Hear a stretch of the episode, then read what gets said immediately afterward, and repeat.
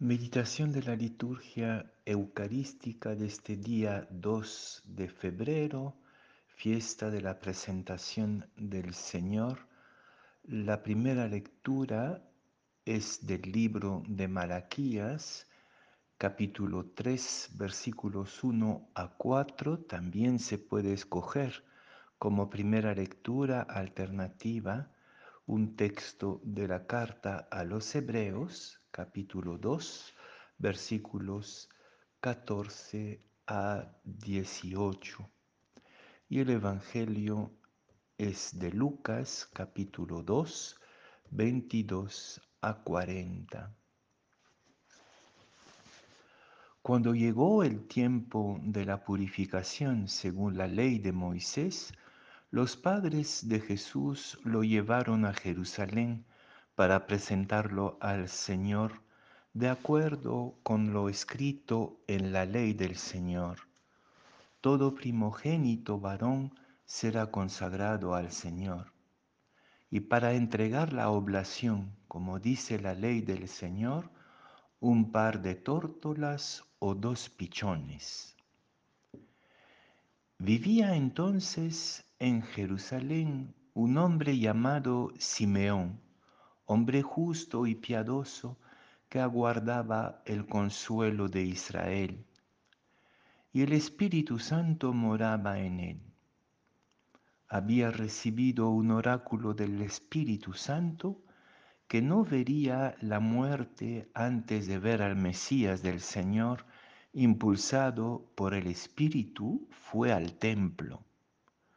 Cuando entraban con el niño Jesús, sus padres para cumplir con lo previsto por la ley, Simeón lo tomó en brazos y bendijo a Dios diciendo, Ahora, Señor, según tu promesa, puedes dejar a tu siervo irse en paz, porque mis ojos han visto a tu Salvador, a quien has presentado ante todos los pueblos luz para alumbrar a las naciones y gloria de tu pueblo Israel. Su padre y su madre estaban admirados por lo que se decía del niño. Simeón los bendijo diciendo a María, su madre, mira, este está puesto para que muchos en Israel caigan y se levanten será como una bandera discutida. Así quedará clara la actitud de muchos corazones. Y a ti una espada te traspasará el alma. Había también una profetisa, Ana, hija de Fanuel, de la tribu de Aser. Era una mujer muy anciana de jovencita había vivido siete años casada y luego viuda hasta los ochenta y cuatro. No se apartaba del templo día y noche, sirviendo a Dios con ayunos y oraciones. Acercándose en aquel momento, daba gracias a Dios y hablaba del niño a todos los que aguardaban la liberación de Jerusalén. Y cuando cumplieron todo lo que prescribía la ley del Señor, se volvieron a Galilea, a su ciudad de Nazaret. El niño iba creciendo y robusteciéndose y se llenaba de sabiduría, y la gracia de Dios lo acompañaba.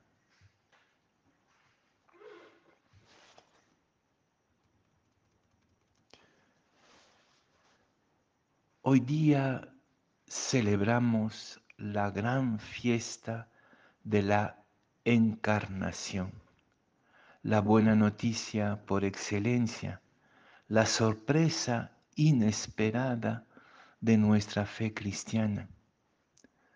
No tenemos a un Dios que simplemente nos visita o que, como en la liberación de Egipto, camina con su pueblo sino a un Dios que hizo, se hizo uno de nosotros, fiesta de la encarnación y a la vez fiesta de María Candelaria, porque sin el sí, sin el consentimiento de María, esta locura de Dios de encarnarse en medio de la humanidad, siendo un humano como nosotros, hubiera sido imposible. Fiesta de Cristo, fiesta de María, fiesta nuestra, a condición que también nosotros aprendamos día tras día a consentir a la encarnación. Hoy día la liturgia nos propone una alternativa en cuanto a la primera lectura. La primera versión es el texto del profeta Malaquías, que imagina la llegada triunfante de un Dios que entra a su templo, que vuelve a reconciliarse con su pueblo y viene a juzgar a su pueblo. La posibilidad alternativa es la carta a los hebreos que más bien nos presenta esta reconciliación del pueblo con su Dios, esta entrada triunfal de Dios en su pueblo, en el cuerpo crucificado de Jesús, que se identifica con todo el sufrimiento del mundo. ¿Cuál es nuestra visión de esta fiesta? ¿Cuál es nuestra utopía de la reconciliación de Dios con la humanidad entera, en particular la humanidad sufriente o la humanidad esclavizada por el mal. Hay un contraste tremendo entre Malaquías y Lucas. Malaquías nos presenta a un Dios triunfante que sacude todo, purifica como la lejía el corazón del pueblo y en cambio Lucas sorpresivamente nos presenta a un Dios que se hace el más pequeño de los humanos, un bebé recién nacido. Y no cualquier bebé, no un bebé que nace entre los levitas o no.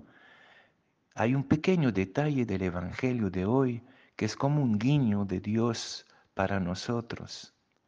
La ley prescribía que para el primogénito se ofreciera un buey, un toro, o, decía la ley, para los que no podían pagar, los más pobres de los pobres, una tórtola o dos pichones.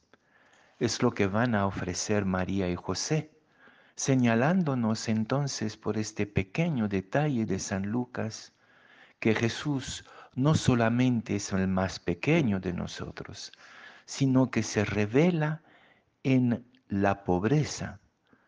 Es una pareja de gente pobre que no tiene capacidad de comprarse un verdadero sacrificio de toro para rescatar a su hijo primogénito. Estos detalles nos encaminan entonces hacia una conversión de la mentalidad, del corazón. Dios no viene a tomar posesión, sino a ser uno de nosotros. Es totalmente diferente de lo que imaginaba Malaquías. Y qué bueno entonces que aparezcan Simeón y Ana estos dos personajes mayores que representan simbólicamente toda la, esperanza, la espera y la esperanza del Antiguo Testamento, la esperanza de todos los pueblos desde el origen, espera de un mundo nuevo, de un pueblo reconciliado, del fin del mal y de la, del dolor y del sufrimiento.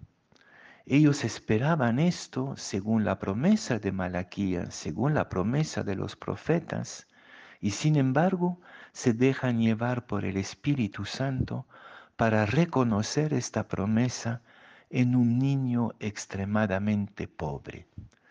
Es esta misma conversión, hermanos y hermanas, que el Señor espera de nosotros.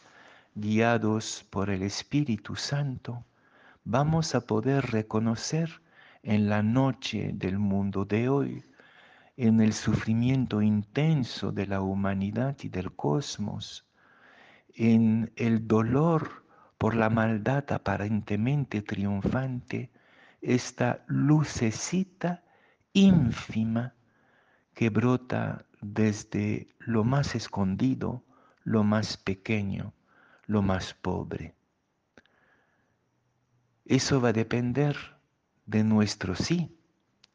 Si nosotros desde nuestra fragilidad y nuestra pequeña pequeñez consentimos a Dios, consentimos a que se encarne en la fragilidad de nuestra vida, entonces sí, algo nuevo puede empezar.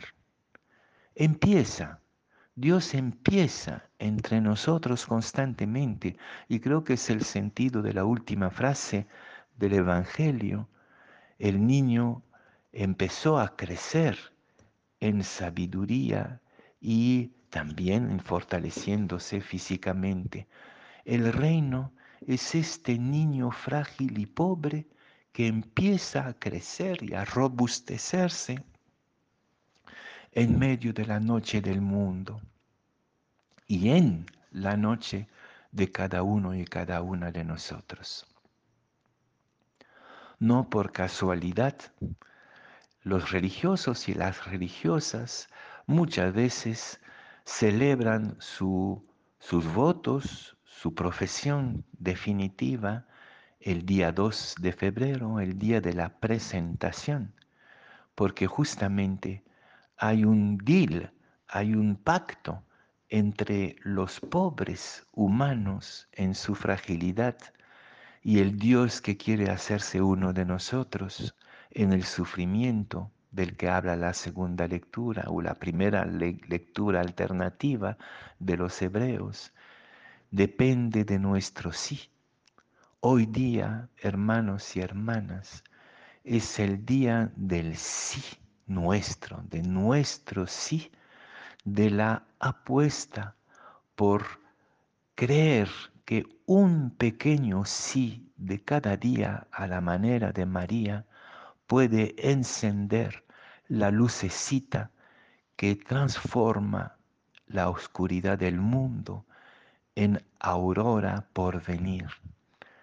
Es una candelita cada mañana nuestra vida de sí.